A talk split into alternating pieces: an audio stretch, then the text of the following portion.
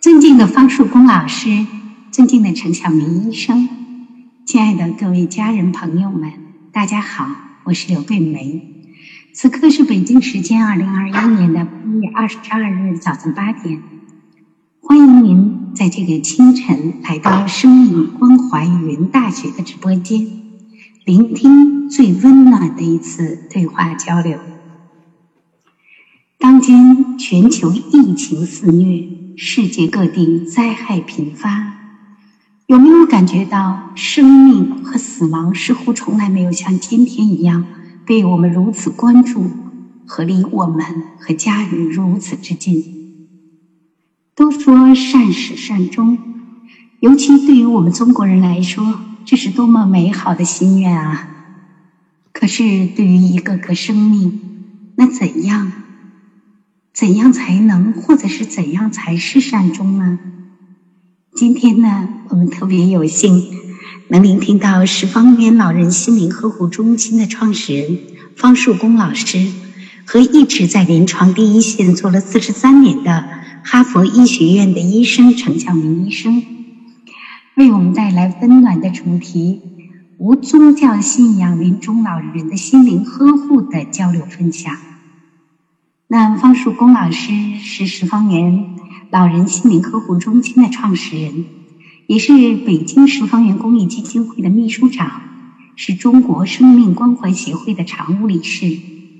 陈巧明医生是哈佛医学院整合医学研究所的医生，新能源平台全息生命系统集成专家，也是世界空白学科感觉医学的开创者。下面就请两位老师自由的交流。嗯，那有请陈医生。方老师，非常高兴能看到你啊，方老师。嗯，反正我因为我们对这个呃，因为人吧都有一种好奇心啊，特别是进入了另一个平行的世界，也就是未知的世界啊。我们现在这个东西啊，做做学问就那样，有两部分。一部分是未知，一部分是已知。所谓未知的话，就是呃生和死，对吧？呃，哲学上不是有三个问题吗？呃，我是谁啊？我从哪来？我到哪去？啊？这三个问题呢，永远回答不，永远回答不出来的。因为为什么回答不出来呢？这就是两个不同的世界，是吧？或者是两个永远平行的世界，啊？那我们只能我们在探索这个未知世界的时候啊，那么呃。在在，比如说我们在脚在 A 那个世界呢，在 B 或者在 C，那么这个未知世界可能是无穷的啊。方老师，你同意这看法吧？是无穷的吧？可能是无穷啊。但是但是死亡和活着嘛，这可能有有两个不同世界啊。那么我们就不断的用我们自己的呃 A 的世界里面的一些论证，来探索这个 B 的世界里面可能生存的地方。我我昨天看了一个笑话，特别有意思。他说：“这个强，这个中国人啊，是世界上最伟大、最聪明的民族，啊，他可以把银行开到地狱里面去，对吧？嗯，并且呢，还可以把那个菜呢，呃，烧到那个烧到地狱里去啊，还能够让这个鬼呢来听我们的话。啊，今天你来了，明天我走了，他能够听我们这个 A 世界的人调遣。那当然这是一种风俗习惯。”所以说，在探索未知世界的时候呢，每一个人都有他他都有他自己的解释，对吧？那这种解释可能是无穷尽的，像刘老师讲的，就是说呃无穷尽的呃解释，因为每一个人对物质世未知世界啊，站在他自己的能量结构的基础上，他就想，哎，那是一个什么样的世界啊？那是一个什么样的地方啊？我在离开我这个世界到那个世界去的时候，我应该做什么？方老师，你可以随便打断我，你认为你可以插话的话，你就讲啊。呃，对这个东西呢，每个人都有自己的看法。嗯，在讲到这个中国人理解这个生和死的这个过程中间啊，古代人老讲这句话：参悟到生死是一个大智慧，是吧？什么叫大智慧呢？就是说你可以随意的在生死中间进行徘徊的话，那么当然不能像孙猴子那样啊，呃，叫什么叫跳出三界外，不在五行中。啊，跑到阎王殿去把自己这个名字给勾掉了啊！那他是大神通了，那我们不大神通。我呢曾经也想过这个问题，因为年纪呢也也不小了啊，呃，到了古稀之年了，是吧？嗯，也要也要考虑这个生死的问题了。我记得有一次我在做这个我在做这个肠镜的时候，因为我爷爷呢是生那个肠炎肠癌死，我爸爸呢也是生肠癌去世的。那我现在到第三代了，我在想，那我会不会有肠癌呢？按照这个遗传学来讲，这可能性很大。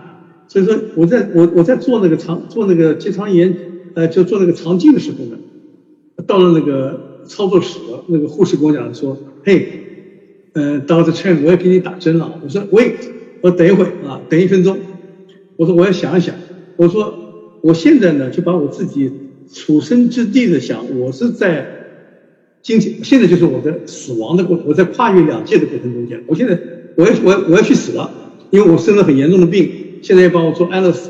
我现在自己签署了条件，我要走了。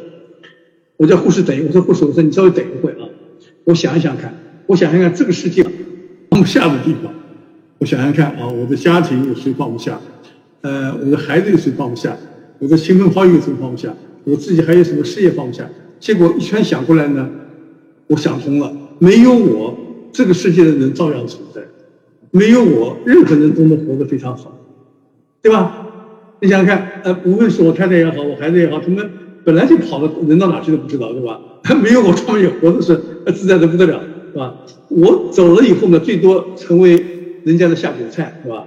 啊，什么讲？就说，哎，那个陈医生啊，啊，前两天突然一下不在了，啊，哎呀，他真是个好人，哎，你下回真的真是损。讲话特别损，特别坏。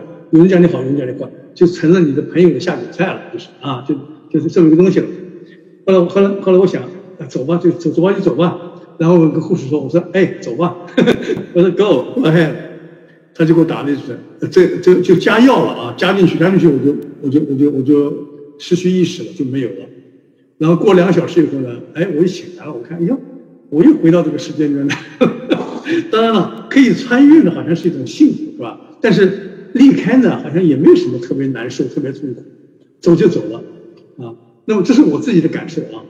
呃，你呵护了这么多老人，你讲你，你讲你，你讲我听听看，你是怎么想的？方老师，您讲。嗯，那个特别感恩啊，嗯，先感恩桂梅哈，能做很多，还有那桂梅团队吴超啊、丽伟。做了很多后面支持工作，让我们可以见面。那个刚才说我是十方圆创始人，其实嗯，精准的说是我是十方圆的创始人之一，因为整个十方圆的组织人做起来是有很多人一块来创建的。二呢，我今天那个来参加这个交流，我是特别的激动。为什么呢？因为前几天陈医生邀请我一块来做这个交流啊，这是我几十年来第一次。啊，第一次那个无没有目的的，但是又是有很有主题性的交流。因为平时大家嘛，一般是两种情况，一种情况就是组织呀或者个人，呃，遇到了嗯那些老人需要陪伴，嗯，所以希望我来交流呢，赶快能把啊十几年走过的路的经验呀、技术呀交流一下，学好学完以后大家可以去运用啊，嗯。那还有一类呢，就是说，其实是一个叫什么，就是，嗯，我请教他们，我请教他们。对，那中国人一般不愿意谈死啊，所以主动来谈这话题的人并不是很多。对，刚才那个那个陈医生你说的特别好啊，就是说，嗯，其实我们的世界有未知的世界和已知的世界，我们去探寻那个未知的世界，啊，嗯。其实，按照科学的理念、理性的思路的话，我们探索世世界都一整套的思路方法，嗯，然后再做实证研究。那刚开始十年以前，我在探究生命、探究生死的时候，其实也是按照思路走的哈，啊，甚至也研究了很多那个叫什么叫死而复生的人，研究了很多很多门派理论方方面面。但是有一天。我突然想明白一个事儿，也是在陪伴一个老人的过程中，老人说了一句话，他说：“嗯，你没有死过，你凭什么告诉我别怕死？”哎，我当时一下就愣住了。我说：“老人说的对呀，我们自己都没有死过，我们凭什么去教育老人别怕死，或者所谓的我去帮助老人怎么样怎么怎么样？我觉得这是不对，嗯。所以那时候我突然就就就有两个那个想法，第一个想法，我觉得我从来没有死过，嗯，我对死亡一无所知，我所谓的知道都是从书本上看来，都听别人说的。但我自己并没有经历死过，对，比如说死完再回来，你起码没死过，你怎么去去体验和说死这件事儿呢？嗯，第二呢，嗯，其实我发现，我唯一知道的是我自己一无所知，因为在整个世界上，嗯，你认为你知道的，那只是你认为。其实有无数的人有无数的想法，无数的认为，所以这一刻就突然认怂了。嗯，我我觉得做了几十年的科研工作，什么干什么事都有都有一个好胜的心啊。但这一刻突然认怂了，认怂以后，我突然感受到有无穷的东西迸发出来。嗯，啊，第一个迸发出来的。我突然能感受到，真正的你直到自己对这个世界一无所知的时候，对死亡一无所知的时候，突然能看到，原来我们整个世界大千世界原来是没有定义的存在。突然发现，其实我们生命毫无意义，所以突然发现，生命最大的意义就是能悟到。生命毫无意义，所以我们生命才有无穷的意义，因为你可以给它赋赋予无穷的意义。还有能突然能悟到，其实每一个老人他有不同的诉求，当他想去探寻生命的本质是什么的时候，死亡是什么的时候，其实他内心世界是有答案的，他是疗愈自己。最大问题的专家，那这个时候，我想所要做的是，让自己成为一个无念，给他创造一种爱的氛围，他自己就会迸发出来他问题的答案。其实我们就是他思想助产士、接生婆，所以这就是刚才那个陈医生说的啊，在探索未知世界的时候，刚开始我是努力、努力再努力。后来一瞬间，老人这个问题彻底击碎了我以后，啊，彻底认怂，嗯，知道自己真的是在这些领域和这些东西上真的一无所知，嗯，然后打开了自己对世界、对老人、对死亡的重新的认知。哎，方老师，我问问题啊，就是因为呃，你其实跟这老人是一样的啊，我我我跟老人是也是一样，我本来就是老人啊，就是呃，大家都没有死过，是吧？呃，对于进入另外一个世界之前，每个人都是一样的，这都在同一起跑线上，我们都不知道，对对，对吧？对对对对。呃，每个老人他有，他对这个生和死之间呢也有不同的理解，是吧？对。呃呃，你刚才讲了一个，就是说各种门派的理论呐，佛教的理论呐，道教的理论呐，或者是一些呃那个文学的各种各样的理论嘛，它有很多理论，各种各样宗教的理论等等。那所谓这种理论，都是都是其他人的理论，都不是我们自己的理论，是吧？那其他人这个理论呢？它从哪来的？我们要我们要追问这么一句话：这个理论是哪来的，对吧？因为没有人没有人知道这个未知世界到底是一个什么样的存在，是吧？比如说我们这个生命，这个生命我们不知道呀，生命是谁创造的，对吧？生命不是我们创造的，我们不是创造者，不是设计者，更不是制造者。呃，你看啊，我上次我在看我我上个礼拜在诊所的时候也这样。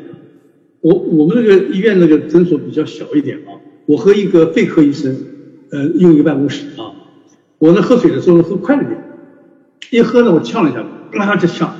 那个当时翻肠很讲说，哎哎哎哎，当时他说，哎陈医生啊，他说这个不是你的问题啊，这个是上帝的问题，他在设计你的时候没设计好，把你这个食管和气管设计到一块儿去了啊，所以说你就会那个创到里面去。我说下回设计的话。一定要把它设计的合理一点啊！把鼻子呢设计到后脑勺上去，是吧？那么这么一来的话呢，我们呼吸就互相之间跟吃饭不干扰了啊！所以说这个不东西不是我们设计的，是吧？生命不是我们设计的，那么我们对我们自己的生命的诉求呢，完全不一样。每一个人都是不同的能量体，这就是我们讲中医里面讲的这个性，是吧？这个性格的性。那么朱熹呃和王阳明就讲这个性即是气，气就是性，就是性啊，它就是气。气是什么呢？气是能量，这这个性就是能量。那这个能量是什么？每个人都有不同的能量结构。比如说我吧，啊，有两个木啊，一个火，两个金，一个土，半个水，对不对？那么每个人的能量属性呢，它都不一样。啊，说他每个人的诉求呢，也一定是不一样的，是吧？毕竟最起码的这个呃呃，这个 definition 怎么中文怎么讲？就是呃 definition 就限制吧，就是就是最基基最基本点啊，definition 的最基本点。这个最基本点呢，我们大家都没有死过，对吧？呃，所以说呃，那你你想想，老人都没死过，小孩也没死过。这个你别跟我讲，你你老我老，对不对？我也有可能死，你也有可能死，对不对？大家都有可能死。那么这些知道自己要死的人，比如说举个例子啊，呃，那个，那个那个那个那个那个那个那个 CEO，那个苹果那个 CEO 叫叫叫叫叫叫阿布斯，对对，他他知道自己只有几个月时间了，或者自医生给他讲，你只有两个月时间，或者只有三个月时间了，他知道自己要死了。那他就开始，他就开始要考虑到自己死亡到底是一个死亡。其实每个人都知道自己要死，对不对？但是他就不知道哪一天这个死亡来临，而且来临的时候到底可怕不可怕，或者是来临的时候呢？呃，我将要到这个平衡世界去，我到底是什么是这这是一个什么样的情况？那么我们看每个老人都不一样。那根据每个老人，因为每个人首先这个前提是啊，每一个人都是单独的个体，每个人都有单独的能量属性。每一个人都有单独的诉求，那么你们在照顾这些每一个单独的诉求的过程中间，你们是如何选择的？如何迎合他们的？如何照顾他们的？就是在不同的呃呈现当中找出相对的相同的规律。呃，这个我非常好奇啊，你能给我讲讲吗，方 老师？说说看。嗯，那。那个陈老师你好，你其实刚才提的那个问题特别特别好啊。其实，嗯，各个宗派、各个宗教、各个学说对死亡都有都有详细的论述啊，还有具体的方法。嗯，那到底哪个是更好？然后老人也有各式各样的情况，什么才是最最合适的？嗯，其实，在刚开始的初期呢，我一直。也是按照思路去去寻觅的啊，因为当时呢是嗯，当时我们主要聚焦的点是什么？就是说嗯，在中国老龄化社会哈，已经老人超过两亿啊，然后重症临终老人、失智失能老人，那是已经有四千万，嗯，那这些老人呢？那个自杀率呢，在全世界比起来呢，老人自杀率是比较高的。那个情绪也是比较那样什么，就是情绪的情容易情绪情绪波动啊。那如何去面对这些重症临终老人的那个内心世界，是当时十万元关注焦点。那后来呢，把它再细分一下，就这些老人啊，他主要核心的是要面对的是身体的。医疗的、社会的和心灵世界的，那我们就专注在心灵世界。那在心灵世界呢，在中国百分之十的老人有有那个宗教信仰，我们呢就专注在没有宗教信仰的老人的心灵呵护这一个点上。那个专注在一个点上，就开始按照咱们常规的研究方法，就看看全世界嗯那个各行各业怎么去做这些事儿。对，那首先去了欧美。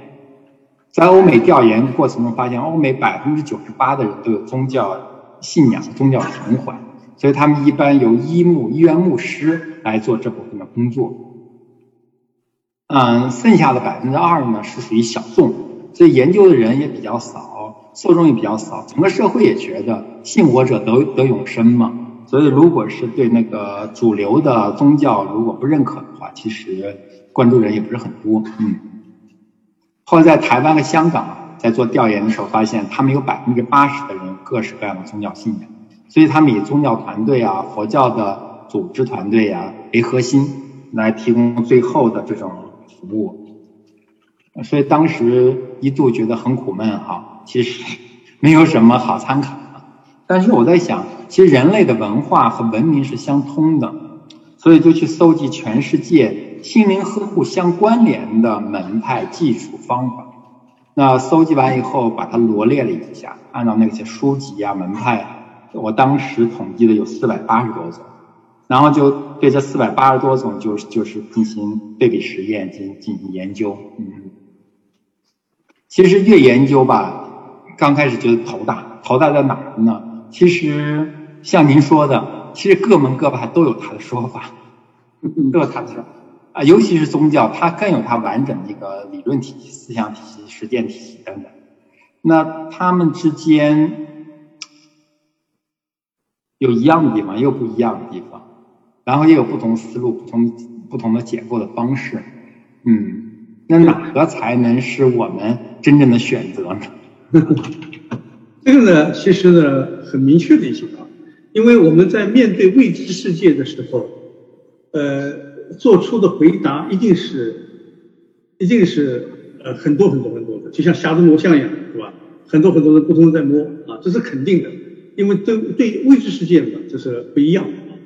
那么这个里面宗教的本身呢，它就是做死亡的工作的，人死了以后干什么？啊，那宗教就跟你讲，你死了以后到天堂去啊，或者到地狱去啊，啊，或者你来世再来啊，你应该怎么样做啊，对吧？这很多。那么，呃，美国的这个国家呢，很奇怪。它这个国家本来就是一个，呃，宗教自由的国家。什么叫？因为它本来是从那个，呃，英国的新教徒里面分出来的，是吗？在当时的宗教受了压迫以后，他就到这个美利坚合众国，就就到这来。到这来以后呢，它最不限制的就是宗教，你可以建立任何个人的宗教，你可以，所以说美国宗教多的不得了。这个教堂三步一岗，五步一哨，都是他。就是提倡这个信仰的时候呢，他就很多的去讲到这个临终的问题了。我我早上看病，因为我上午在在门诊嘛，上午看病，哎，正好碰到一个人，这是一个我认识他好多年了，她是一个韩国的一个女孩，呃，她是天主教的啊，然后呢，她在我们医院上班，我看到她我就很奇怪，我说哟，你是那个伯克利那个呃伯克利那个音乐学院的是吧？你怎么跑到我们医院来了？她说。我到医院来，因为我是参加教会对医院里这些重病的人的服务。我说你那你啥服务呢？他说，因为他们有宗教信仰，我帮助他们一起祈祷，帮助他们一起那个就是解脱他们心里面的这种呃痛苦啊。哎，因为后来我回想一下，我说对啊，这个不错啊。美国人不但是医院里面有很多宗教的宗教的呃人士在在在在待着，而且呢，那个军队里面有很多就是随军牧师嘛，是吧？那些那些，你看那个电影，那个 Saving 叫什么 Saving Private Line 的那个那个电影里面，临死的时候有有人帮他念祈祷词嘛，是吧？呃，所以说我们刚才我们我们今天讨论的话题是什么？是没有宗教信仰的人，他面对死亡的时候他会怎么样？其实这句话，方老师，我的意见是什么？就是说，文化就是信仰。你刚才讲的非常对啊，文化、文明、宗教啊，文化就是信仰。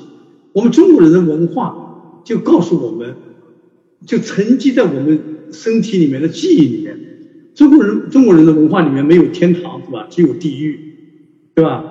呃，最怕什么？最怕就是说，当我一个人走了以后啊，我一个人非常孤独的，呃，孤独的，呃，非常凄凉的漫步在通向黄泉的路上，啊，那个叫什么？叫阴风飒飒，闻鬼语。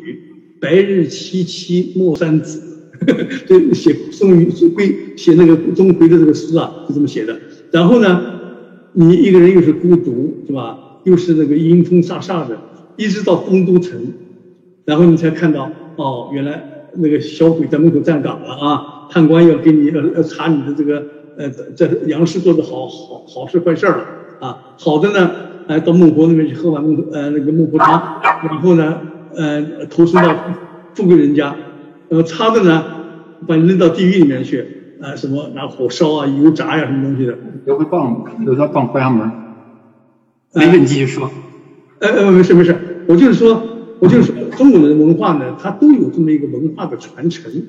你甭管是《西游记》也好，《三国演义》也好，它都讲了阴间和阳间的区别。那么我们都知道哦，有些人呢，他临死的时候啊，可能会想：哎呀，我这个我该怎么办啊？呃，我我干了太多的坏事儿，是吧？然后到了下面会不会会不会去砸我啊？是吧？他会他会想啊。还有一些人呢会想：哎，我死了以后呢，哎，我会怎么样怎么样？他会考虑很多。那这就是中国的潜移默化的一种文化啊。那么。我在关心的什么？我关心的是，呃，方老师，您做了这么多的呃临终的关怀，这么多的老人需要你们的一些呵护啊。那么对这些人，对这些人，他有自己的，呃，他有自己的文化，有自己的，我们不说信仰啊，信仰是另外一回事啊。他有自己的文化传承，他知道自己肯定要，可自己可能会离开这个以后呢，可能会有一个什么样的感觉啊？那么你们给不给他描述，就是说，你死了以后可能去的地方，你会不会想，你们死了以后可能会去什么地方？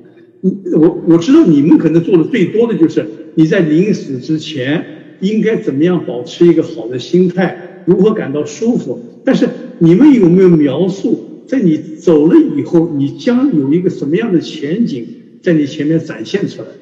或者是你说，不要怕啊，不要怕，你这个人呐，永远不会消灭的。为什么？因为我们从现代的物理科学上面来讲，我们人人的定义是什么？人的定义是元素堆积起来的会讲话、会走路的智慧能量体，对吧？这是人的定义啊。那么会讲话、会走路的元素堆积起来之后呢？那么元素就是我们人的最基本的存在，就是原子，对吧？好了，我们人最基本存在是原，那么原子的消亡周期是什么呢？是十的三十二次方。就是无穷大，就我们死了以后呢，我们身体不会消灭的，只不过是分散了而已，对吧？我们的灵体也不会消灭的，我们的灵魂也不会消灭的，还是在飘荡的，以元素的形式飘荡在空间的，可以组成另外的人体。所以说，我们每一个中国人的身上，可能都有孔子的原子，有老子的原子，当然了，也有秦桧的原子，对吧？也有那个赵高的原子。可能都会有，对吧？也有狗的原子、马的原子、牛的原子，这是肯定不存在的，对吧？但是我们有没有跟人去解释这个？从现代现代的物理学角度去解释人的存在和人的消亡？当然了，你如果是从呃道家的来解释的话啊，我们有先天之灵，有后天之灵啊，有修炼有修炼自己的丹田的灵气，这是一个方式。那么我想啊。你们解释的方法一般是怎么样？我知道你们解释是在死亡之前，啊，如何去宽胸理气啊？到死亡之后，如何去展现一幅美丽的画卷？谢谢您，来，王老师，这特别好的问题啊！我觉得这是真是是真正深入到最核心的东西了。其实你刚才说的事儿，我们都不做。嗯，这里头的底层的逻辑是什么啊？就是刚才我说的，刚开始的时候呢，把所有的方法东西都拿过来进行研究，其实发现每种东西好像都都自圆其说，但是又没有完全可以打通，而全世界也没有任何一个信仰可以让全世界人都相信的。嗯嗯，那这里头到底底层是什么呢？嗯。嗯，我有一次啊，去那个香山那个养一家养老院去服务老人。那家养老院是在香山公园门口，是农村那个自己建的一个农村的一个养老院啊。他那个嗯比较便宜，对，所以呢嗯各方面的设施不是十分好啊。他们为重症临终老人修了个阳光房，用玻璃盖的。那老人呢？重症临终老人每每每天呢都可以推到那阳光房里晒一个小时太阳。嗯，那我那天去的时候刚好是快春节了，那个院长院长跟我说，他说那个方老师今天那个快春节了，家属来看人挺多的，但是我们那个五保户的那叫什么那个赵老爷子身体状况最近特别的不好。嗯，你去好好陪陪他。嗯嗯，那我就去了阳光房。看到赵老爷子，那眼睛是半半闭半开的，那个手是僵持的，然后身体是坐不稳的，用约束带绑在轮椅里头，他自己一个人在那个阳光房的角落里晒太阳。我走近以后，我说：“赵老爷子，我我是十方园的义工，我来陪陪你吧。”他慢慢抬起头来，我说：“不用。”我说：“没事儿，我陪陪你吧。”他说：“那个不用。”他说：“你要陪就陪别人吧。”我说：“别人都有那个家属嘛，你那个他等于是无保护嘛，没有没有没有身边没有亲人。”我说：“我来陪陪你。”那老人突然瞪着我，他说：“是不是院长让你来的？”啊，我就点点头。他说：“院长是不是说我快要死？”哇！我当时觉得承认还不承认啊，快过快过节了。但是我的直觉觉得对待这样老人是没有必要隐瞒的，我就点了点头，是，是的。然后他看着我看了一会儿，他就说：“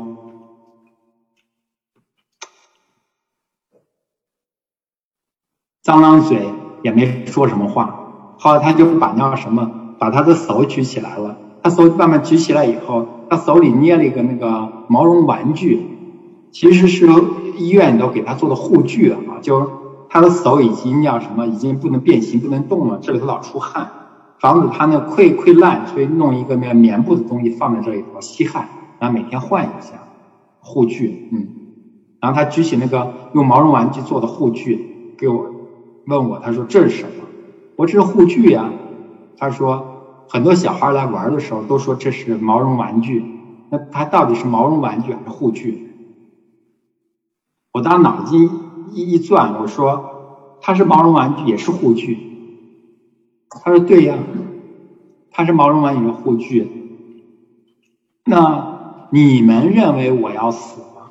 我不这么认为啊。哎，那我说赵老爷子，那你觉得死亡是什么？生命是什么？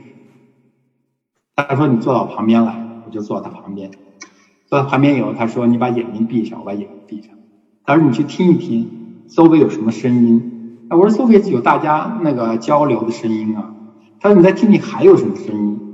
我我我我我我仔细一听，我说：‘哎，我外头还有香山公园门口人声鼎沸的声音啊。’他说：‘你再听听，还有没有声音？’哦，我听了半天，我突然说：‘我有有有啊！我还听到院子里头树杈被风一吹互相碰撞的声音。’他说：“那你再听听，有没有没有声音的声音？”我说：“不可能，世界上没有没有声音的声音。”他说：“你听。”我觉得听了好长时间，我突然发现，哦，世界上有没有声音的声音？啊，我就乐了。我说：“有有有有有有。”他说：“你能不能把你耳朵放下？”我说：“嗯，把耳朵放下，怎么能听声音呢？”他说：“你去感觉。”我感觉，感觉突然一瞬间，突然发现，哦，其实没有感，没有耳朵也是能感觉到声音的。我说有有有有有。他说，你把这感觉也放下。过了一会儿，他又说，你把这概念也放下。突然一瞬间，我突然发现，哦，原来世界是这样的。我突然发现，朗朗世界啊，就是没有定义的存在。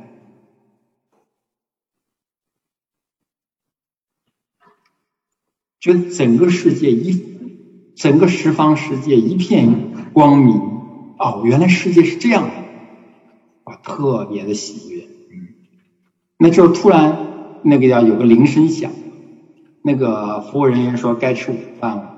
我一睁开眼，其实四十分钟过去了。啊，我对老人特别的感恩。那天从香从香山的公寓出来以后，旁边就有一个新华书店。这新华书店是在香山开的，二十四小时不关门。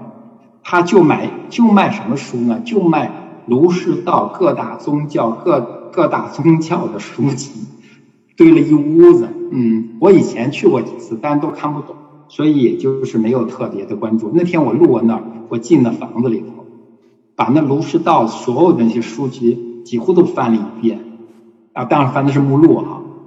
我突然发现，天下的东西全相通的，全相通的，各个宗教也相通的。这相通点在哪儿？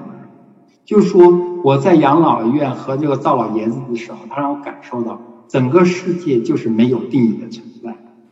那个这个世，我们现在所谓的世界，是我们自己建构的，说或者说我们自己定义了我们的世界，或者说我们建构了我们自己的世界，我们建构了世界。那其实各宗派各就是一伙人自己建构了他们认为的这个世界，每一学派也是自己建构了他这个学派。每一个人也在建构了自己的对死亡、对生命的认知。其实每个人都生活在这个世界里头。你突然发现，哦，原来所有的宗教、所有的四百八十多种方法全是对的。他们全用自己的想法去构建这东西。那 OK 啊？那你一个老人，他面对死亡的时候，他最核心的问题是。在这个世界，他可以自洽，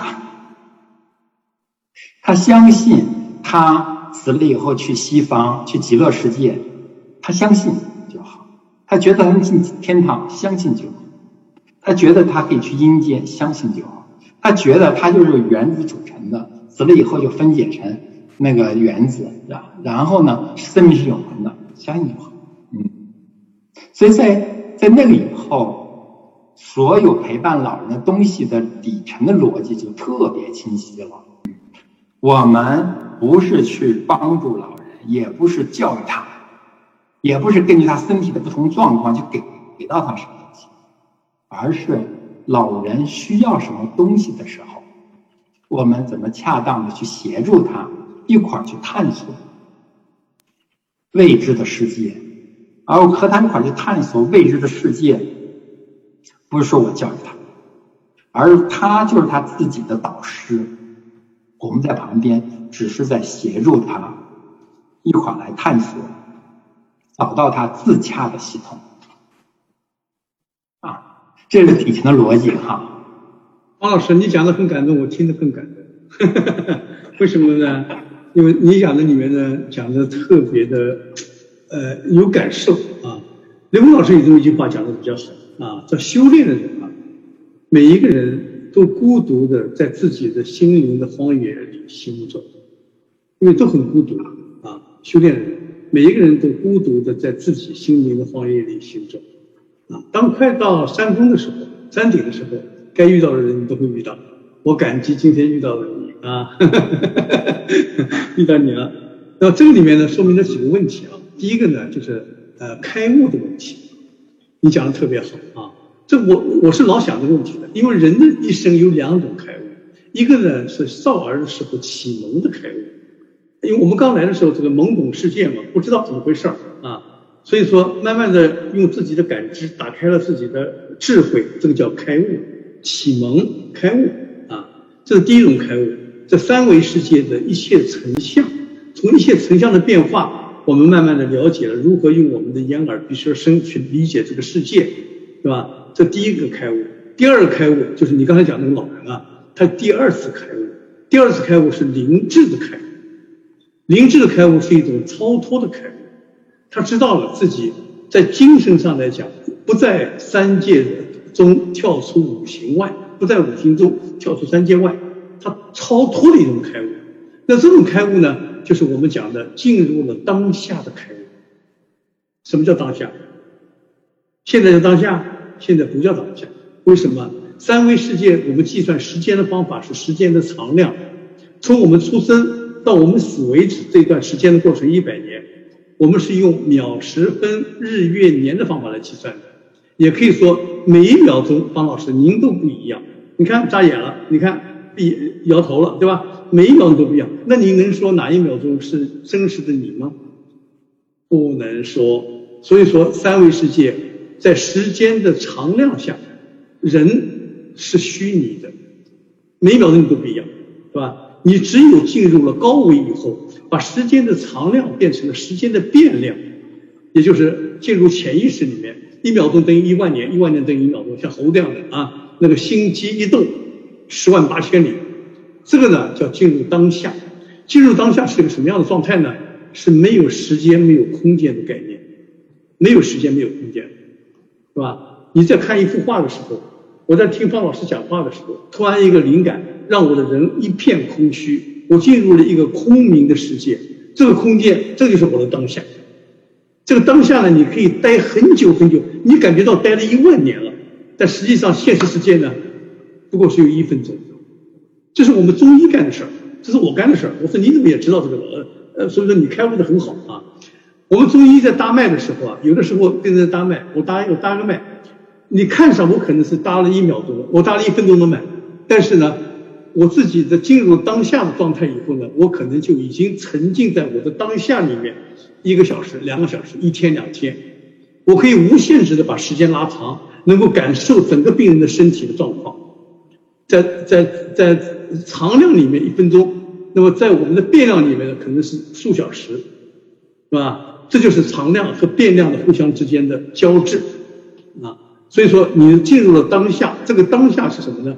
第一个当下是你进入了一个高维的智慧状态，第二个当下是没有你失去了时间和空间的概念，第三个是你自己的身体啊和周围的整个是整个整个自然融合到一起了，我们叫虚化了，没有了嘛？这是修炼中间最舒服的感觉，每个人都想追求这个感觉，对吧？这个多舒服！你在聆听的时候，用自己的耳朵在听的时候，这个叫什么？这个就是我们讲的叫感觉了，就是我做的那个感觉医学的感觉，对吧？感觉有两种感觉方法，一种呢是感觉外感觉，一种呢是内感觉。外感觉呢，就是用我们的眼耳鼻舌身感受外界的所有的信息。啊，我看到了，我听到了，我尝到了，我摸到了，外感觉。内感觉呢，就是感觉我们自己，感觉我们的心灵，感觉我们的呼吸，感觉我们的心跳。感觉我们内脏的移动，感觉我们每一块肌肉的运动，感觉我们的灵魂，这最重要的。你的灵魂升华了，那么这个老人呢，他告诉你，就是说我们封闭了外感觉，那么我们就打开了我们的内感觉，对吧？修炼的状态是什么？葛洪有一句话讲的非常好：眼睛一闭就是修炼，很很简单。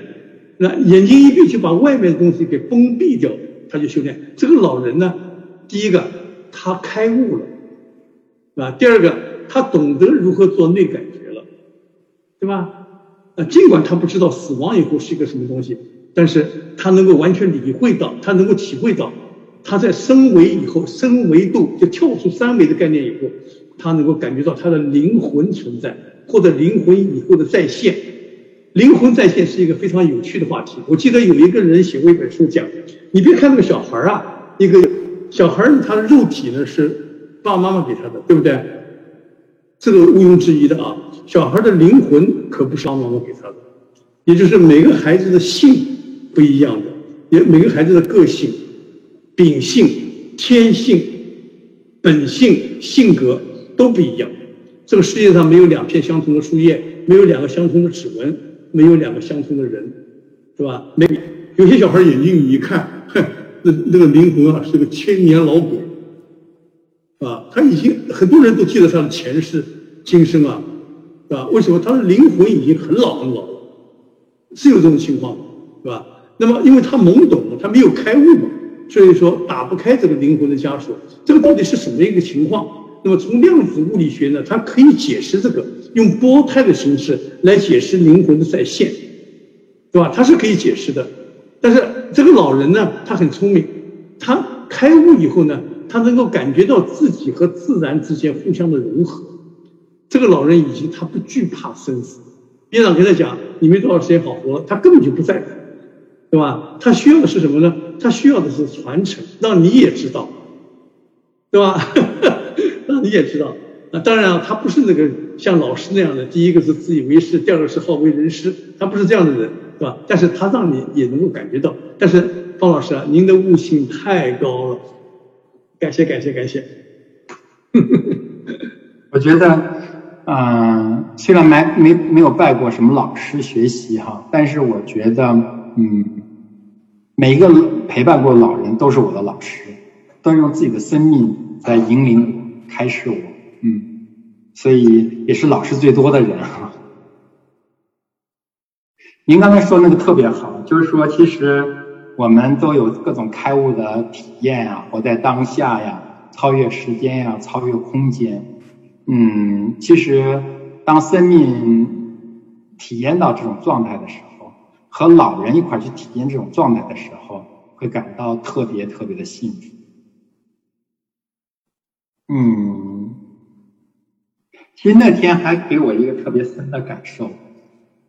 嗯，我突然其实感受到，嗯，不管任何宗教，不管任何的，包括量子物理学呀，包括我们自己笃定的认为最好那个东西，包括我们认为开悟的东西或开悟的境界、开悟状态，其实这其实也是我们自己的一个概念，是我们构建了开悟、构建这些东西的一个。受的认知体系，当把这个东西能看到的时候，发现整个世界其实什么都没有，有的就是朗朗乾空，有的是没有定义的这些所有的存在。所以，为什么世界那么丰富？就是因为我们世界是没有定义的存在，所以任何人都给可以给它无穷的定义，就创造着丰富的世界。所以想到这的时候，就觉得特别的开心。哦，原来天下都是对的。有的时候说经过努力才能找到志同道合朋友，那时才发现不是经过努力，而是自己的认知边界打开的时候，发现世界上每一个人都是菩萨，每一个人都是知知己，只是我们的认知锁定了，障碍了我们。了知这个世界，这是当时的一种感感想啊，和你分享。呃，这个感觉特别好的感觉，这个感觉就刚才讲的那个定义的问题，就是每个人都有自己的定义，对吧？因为我刚才讲过了啊，每个人都是每个人都是单独的能量个体，是吧？那么在死面在死亡之前呢，每个人解释世界都是一样的啊。什么叫什么叫那个呃？殊途殊呃叫什么叫什么呃天下万物殊途同归对吧？大道归一啊，讲的这个东西啊。因为死亡这是一个大课题。那面对死亡的时候呢，我们该怎么做？那有些人呢，很多人他都不知道为什么？因为他没有自己的定义。开悟以后，你才会有自己的定义，你才会有自己的思想。比如说，我跟你一样，你也没拜过师傅，我也没拜过师傅，我们俩都没拜过师傅。是吧？就是坚守自己心底的一片清净，寻找自己的大道之门，对吧？那什么叫什么呢？就是你用你自己的心灵去感悟这个宇宙自然规律的存在，这个就符合了这个易经的一些变化。易经里面讲了三个易，一个是简易啊，一个是一个是那个变易，一个是不易啊。它这三个这三个解释嘛，他就把这个方法去解释掉，所以你自己。如何去随着世界的变化而理解世界本身存在的真谛啊？那么在面对死亡以前，如果是我你们做那个做那个心灵呵护的人就讲到，对这些心灵没有开悟的人，有两种情况，一种情况就是说他啥都不知道啊，懵懵懂懂的。我看到那个 Chicago 一个学院做的调查，他说没有信仰的人在面对死亡的时候。安详比有信仰的人要好得多啊！他是什么结果呢？就是说他没有局限的思想，他可以自己随意的定义死亡，哦，他感到很坦然。那如果是有局限了，我一定要做好事不做坏事，做好事不做坏事啊！呃，我要上天堂是吧？那个、那个、那个、那个、那个、那个阿拉伯那个塔利班说，天堂上面有七个处女在等着我，是吧？啊？呃，那他有他不但有定义，他就害怕死，他就会害怕死亡，就恐惧死亡。那如果是他没有这个没有这个呃定义的话呢，哎，他就不一样，或者他有他自己的定义啊。你说以前的那个革命家啊，我我喜欢那个陈毅呃写的陈毅元帅写的一个诗是吧？他讲的他梅叫什么梅山梅山三首吧，他讲到啊南国。叫什么？南国烽烟正十年，此头须向国门悬。此去灵台遭旧物，十万旌旗十万斩斩阎罗。那这种革命的情情情景，那就不一样了。他是抱有一种主义，也是抱有自己的定义。所谓定义的话呢，他就不害怕了，他就没有什么害怕的东西了。好了，那么我们现在想的东西，我是活着还是死的？死亡和我们人体的功能丧失之间的关系。我们做医生的啊，做医生的最讲究是这样：你有没有生活质量了？在没有生活质量的情况之下，老人为什么自杀？老人自杀很多就是他没有生活质量了。那么你们对这些没有生活质量的这些老人，或者是这个最惨的啊，应该是属于这种 dementia，dementia 哦，就老年痴呆吧。呃，那个阿布海姆症啊，老老年痴呆病人，那这些病人他已经失去了自我了，他已经没有自己活下去的理由了。啊！因为现在现在美国也好，英国也好，都是这样。我举个例子给你听啊，我一个朋友在英国，他先生今年应该是九十岁吧，呃，摔了一跤，脑血管意外，但是人很清楚，人很清楚啊，呃，啥都知道。那么到了医院去以后呢，医生呢？把他身上的管子全部都拔掉了。他说：“我们我们医院里的现在做的就是这样的。老人中风以后，我们是让他自然的活着，我们不抢救，因为他抢救好了，如果是个植物人的话，如果是瘫痪的话，那么也没对社会也没什么意思。他没有生活质量了，没有生活质量的人，在现在在欧洲来讲的话，一般来讲都属于是让他保证一种自然的存在现象，他不会去抢救的啊。呃，加拿大也是的。”啊，美国现在呢还稍微好一点，他也去抢救、抢救、抢救。因为我上次碰到一个人也是的，一个中国人，中国人他来到美国来，然后到那个纽瓦克机场出出关的时候呢，呃，他先生突然一下人歪倒了，呃，脑出血，这我看到那个 CT 片子，大脑被压迫了，几乎压迫了四分之一了，根本不可能醒过来了。然后呢，在医院里抢救，抢救好以后呢，就躺在那边植物人，植物人呢，那个医生来检查，医生来检查，问问问他太太，他说。然后他太太说：“我我不会讲英语啊，你要不打给陈医生吧？”他打电话给我，他说：“嘿，陈医生啊，为什么你们要抢救？为什么你们要抢救？这个人是不可能活的。你看这个脑子里面全部都气化了，这个脑大脑都没有了，他怎么活呢？”我说：“我们要尊重这个呃家属的意见嘛，就是讲我们就讲这种情况，就是伦理啊和中国人的习惯啊，呃以及这个人的生活质量啊和死亡之间的界限啊，就是如何通过教育的方法或者是。”有些老人要求他，他要求死，那你们碰到这种要求死的人，你你们怎么办？你们一般怎么办？是，方老师，讲讲看你的看法。嗯，那个特别好的问题哈，那其实你说那个问题也是经常经常有人问到，那个但是由于时间有限，一般都说的不是很深啊。嗯，我是这么看这个问题的，就。针对你刚刚说那些问题，就老人出现那种状态，要不要急救啊？要不要抢救啊？甚至还有更极端的，要我进行安乐死呀？嗯，我是这么看这个问题，就是其实针对老人那个身体方面、医疗方面如何来对治，嗯，还有社会方面，其实我没有做过任何深入的研究啊，其实是一无所知的。嗯嗯。那我我能知道的就是要尊重那个当下社会，就那个社会这个群体，他们共同的文化，他们价值观，尊重他们的选择，或者尊重老人或者家属的选择，可能是一个一个指指导思想啊。嗯，但是我觉得没有深入研究，真是没有发言权。那有没有老人给你们提出来说？嗯，让我去死，或者是我想去死，或者我希望解脱，有没有有有没有这种？其实真正去去去接触这些时候，会发现哈，嗯，很多事儿和我们想象是不一样的，因为我们每个人想象的是在自己的知识体系里建构的一套东西，觉得我们想的肯定是最对的。心里没有开悟的人，是不是需要我们去启迪他？那个没有宗教信仰人是不是死的很痛苦？我们有信仰人是把信仰要给到他，但是你真正去聊、去看到这些生命的时候，发现，嗯，好像不是这样子。嗯，比方说，你刚才说没有信仰的老人是不是？嗯，死死的都很，嗯，有信仰老人都死的很安详，没有信仰老人死的都都不是很安详。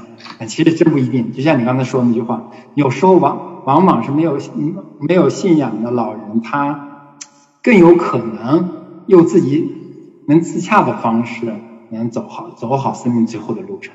嗯，而有时候有些信信仰特别坚定的人，他有时候。变这种状态，反而有时候会有很多反复。嗯，记得有一次我去一个黄村的一家那个临终关怀医院，我去了以后，突然就觉得有一个人吧，气势特别雄壮，就声音特别力气特别大，然后整个楼道都能听到他喊，他喊什么呢？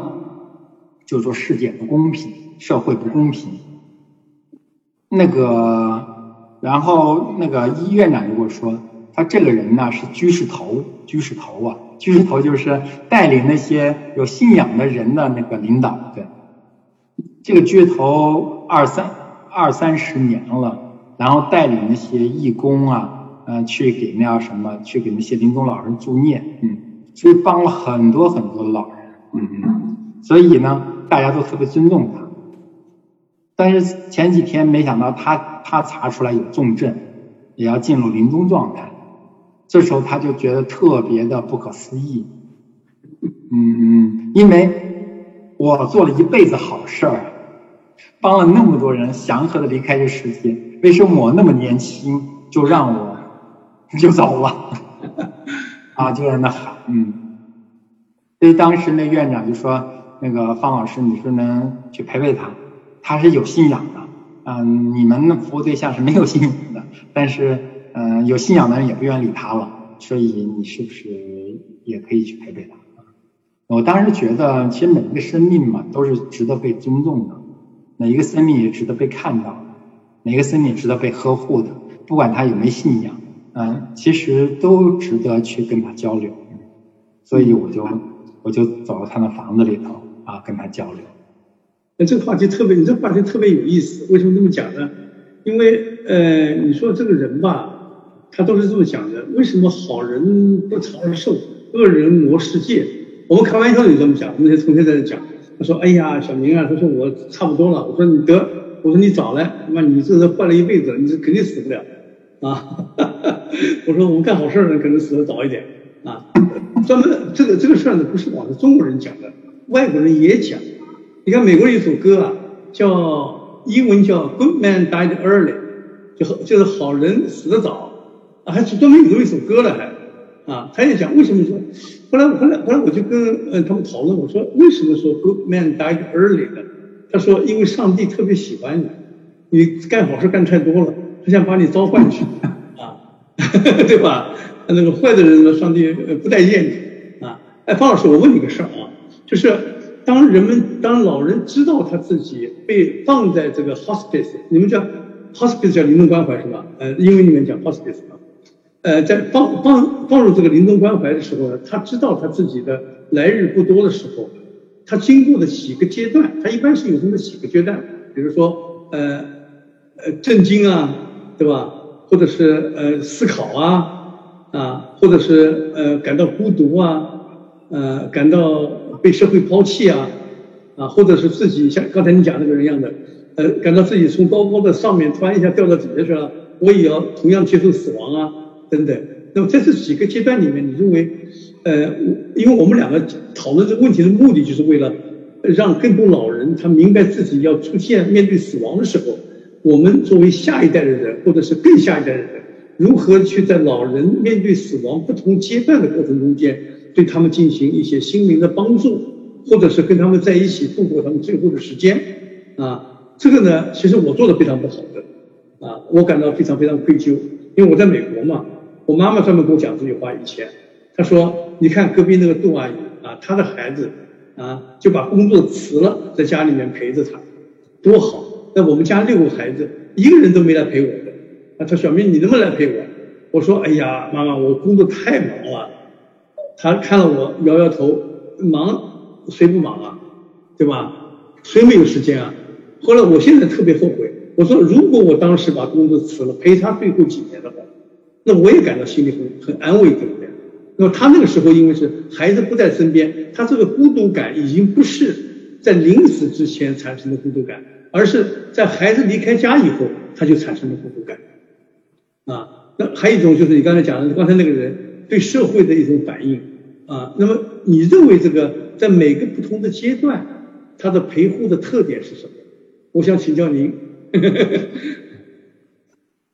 那个其实刚开始的时候，我们还去要医院老人的病病历，还会和家属沟通，然后去评测他是处在哪些阶段，嗯，会做前头做很多复杂的前期准备工作，嗯，后来发现，嗯，第一呢。我们不是医院，也不是养老机构，嗯，然后要去做这些的资料搜集是很费劲的。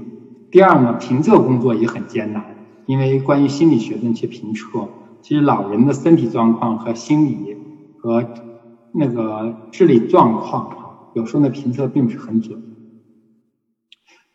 所以后来是在服务过程中突然想明白一件事，叫大道至简，就是说。我们首先第一哈，我们我们做不了身体呀、医疗啊、社会这方面工作，我们做的是心灵呵护这个点，在这个点上，不用去评估老人状态怎么样，关键是要关注老人此时在心灵方面需求什么，根据老人的需求，我们去满足他的需求。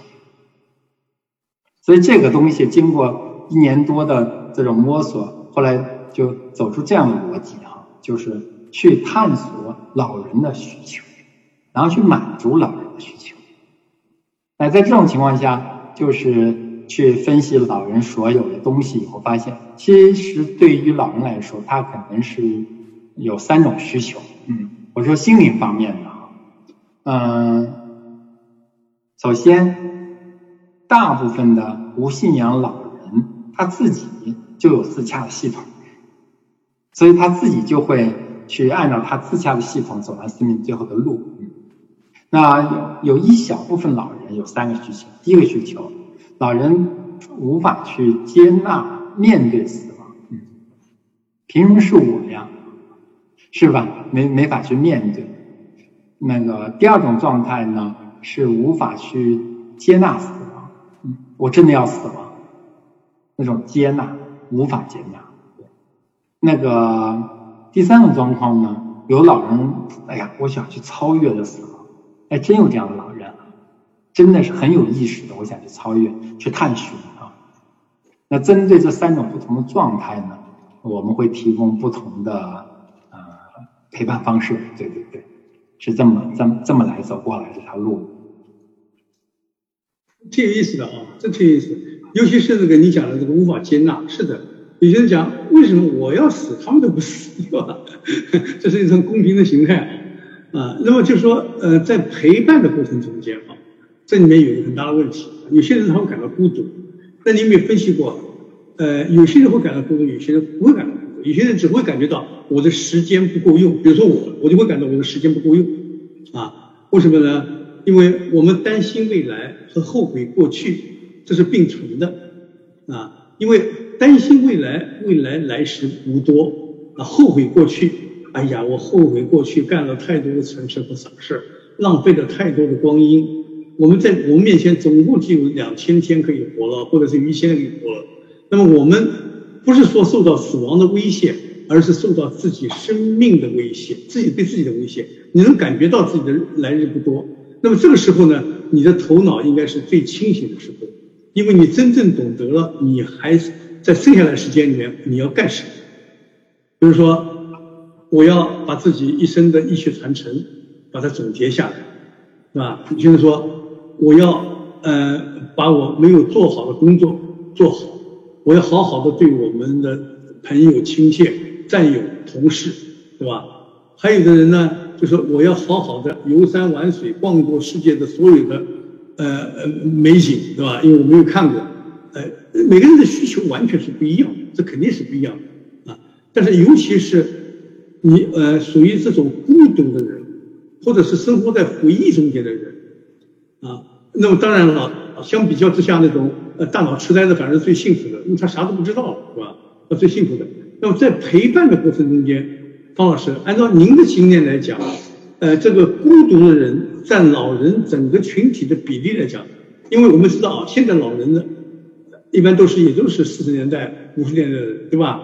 也不是特别的九十岁、一百岁的人啊。那么这些人呢，呃，中间但一般来讲都是有文化、有知识的，不是像解放以前的时候，那中国人的这个文盲率高高达百分之六十以上，对吧？那现在文盲率几乎是很很少了啊。他有知识、有文化、有自己的记忆和自己的世界，那么这些人呢，应该来讲，过需要陪伴的人多不懂？嗯。你你把最后最后你把这问题再给我说，在有在在有知识的情况之下，他懂得自己生活的生自己存在的意义，他有自他有知识有文化，是吧？他生活在自己的情感里面，这些人他需不需要陪伴？陪伴现在现在的因为文化结构和文化素质跟以前不一样，是吧？就是这种有孤独感的需要陪伴的人。需要得到精神和精神安慰的人，这种人现在多不多？好问题哈。其实，其实那个需要陪伴，这是每一个生命的一种诉求。它其实和文化、和那个知识、和国界，甚至和是不是得了重症。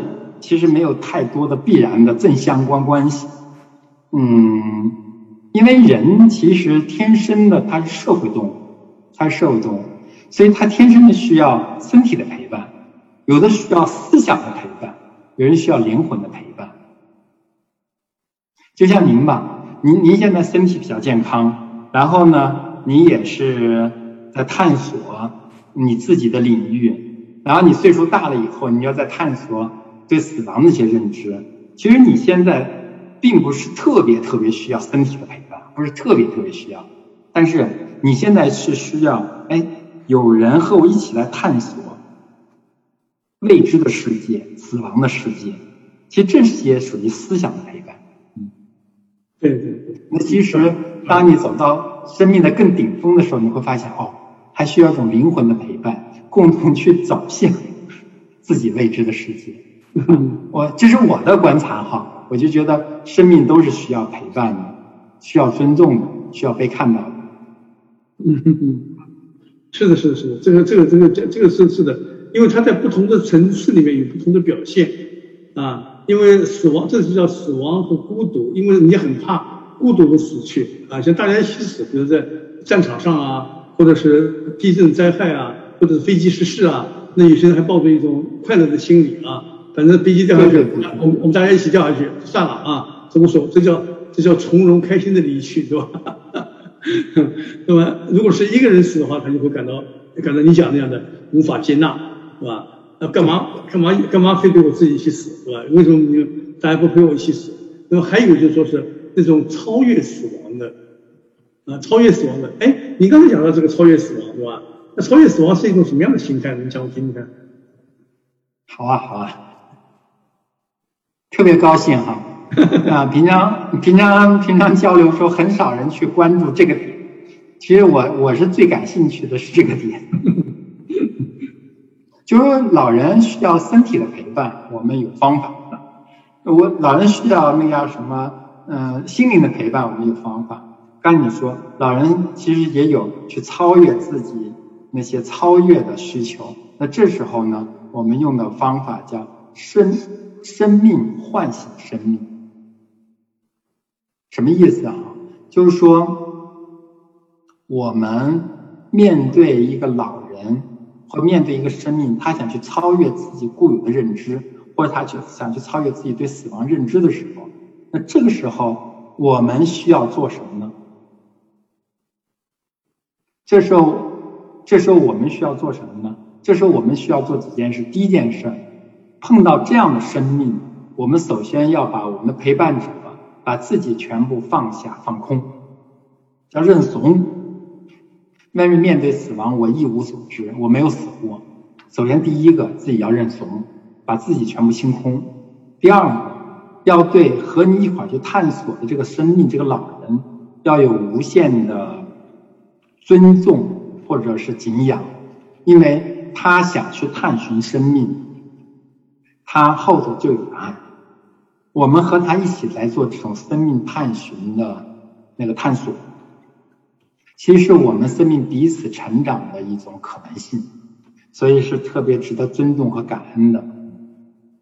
那第三呢，其实和这些老人交流的时候，其实就是在顺着他的思想去和他一起去探寻他认知的边界，给他提供打破他认知边界的可能性。我我说的有点那什么，有点那个理论化。嗯，没有没有没有，挺好的，挺好。但是里面有句话我我没听懂，就是顺着老人的思想打破老人的认知边界，这个认知边界指的是什么？嗯，啊，他是这样子的，就是说，嗯，我给你举个例子吧，嗯，比方说那个有一次我去那个一个临临东关医院的时候。那个有一个清华大学教授刘教授刚刚被急救过来，急救过来以后，他就对那个医生啊、护士大骂，骂他们什么兔崽子，嗯，然后医院方觉得这个老人是不可理喻的啊，因为大家花了两三个小时把把他急救过来了，他没有一句感恩，反而是辱骂医生和护士，嗯，那家属也是特别讨厌他，所以。急救过来以后，家属也走了，就他一个人在那骂大家。一个一特别儒雅的一个教授啊，大家把他救过来了，他反而把所有人骂的特别难听。嗯，所以院方让我去陪陪这样的老人，说这些这个老人不值得那个尊重。嗯，还是教授的，其实还更难听的话也更多了啊。那当我走进刘教授的时候。我就问刘教授，我说：“哎，刘教授，您您为什么那么骂他们呢？”他说：“这帮兔崽子啊！”他说：“那个我得的这个病啊，生不如死。他得的是那个帕金森，很严重的，然后是特别的难受。那个所以好几次就是到濒死，然后那护士医生把他救过来了，他就告诉他们：我以后再出这情况时，你千万别救我。他说我刚才。”真是到了死亡了，就是我觉得我一下就空了，特别舒服，就飘起来了。这帮兔崽子就把我拉回去了，太难受了。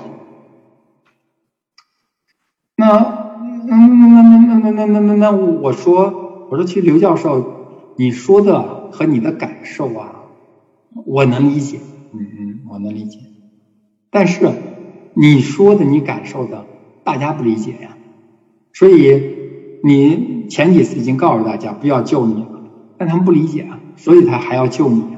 这起码是他们的一种伦理和道德，或者职那个他职业上的一种操守，还有子女上一份子女对你的孝敬。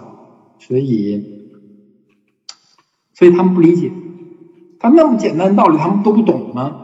我说对的，他们没有死过，他们不知道死亡是什么。那那他说，那那那那那那那那那那这怎么办呢？我说我也不知道怎么办呀。但是你能不能用他们可以认知的语言去表述给他们，让他们可以理解到你这种濒死状态是什么样的感觉？嗯，也许他们会超越他们以前的认知，能尊重你的选择。哎。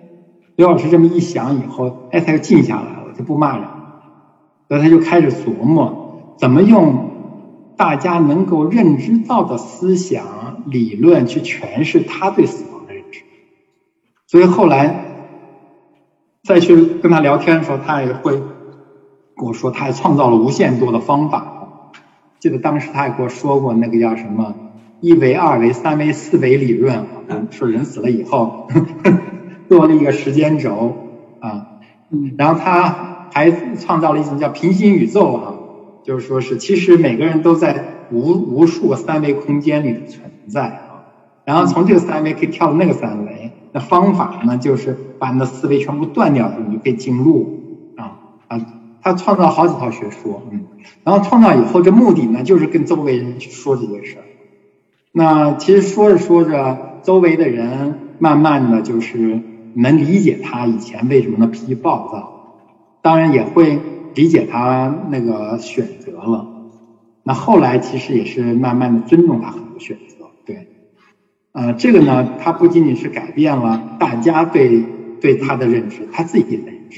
其实最后时候，我突然也发现，和他也在交流。我说，其实刘教授，你你其实构建了一个一个这样不同的方式在描述这个东西，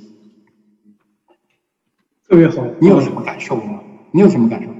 他说，我突然感受到，嗯，您说，我说你讲你讲你讲你讲，他感受什么？他感受什么？他说，其实我以前也有问题。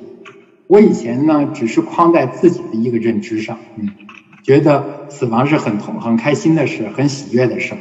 我只在这个点上认知，但是呢，我并没有看到我怎么能把我这认知分享给更多的人。嗯嗯嗯，非常好，是。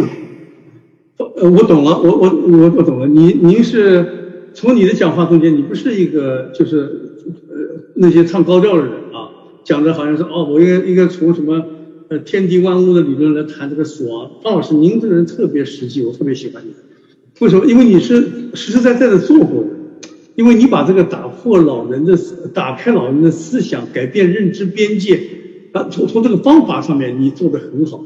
你首先是顺着他，顺着老人，对吧？顺着他的想法，然后让老人自己的改变，因为老人这种。自己的固态的认知太多了啊！你看，我今天碰到一个人跟我讲，他说，他说他哭着来了，哭着来了啊！那个那个那个那个那个那个前天，他说他说他哭着来，我说你怎么了？他说我妈妈呀，看到谁都不骂，就是天天骂我，我做什么都是错的。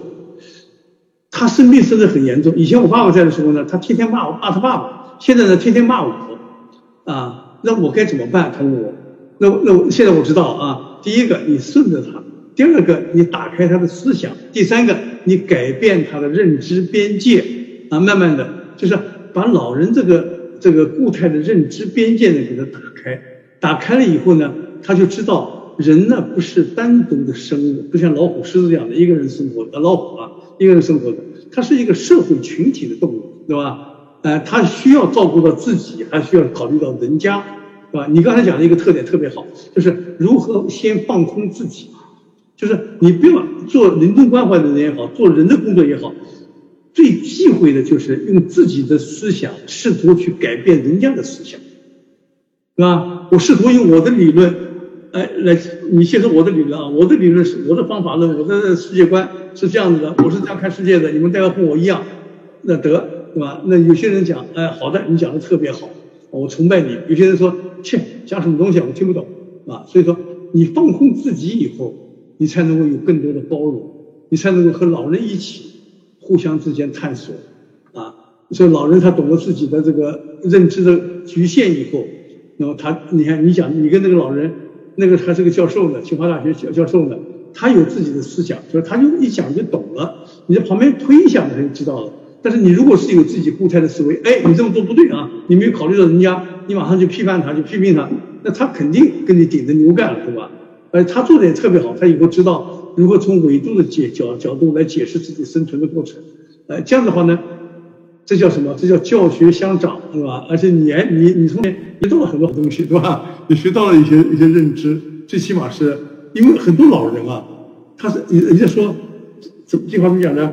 就是人之将死，其言也善；鸟之将亡，其鸣也哀，对吧？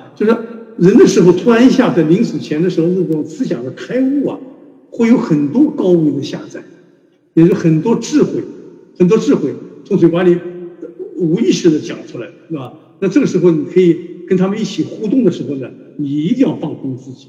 你放空了自己，不带任何自己的概念，不带自己任何的不自己的认知，和他们在一起。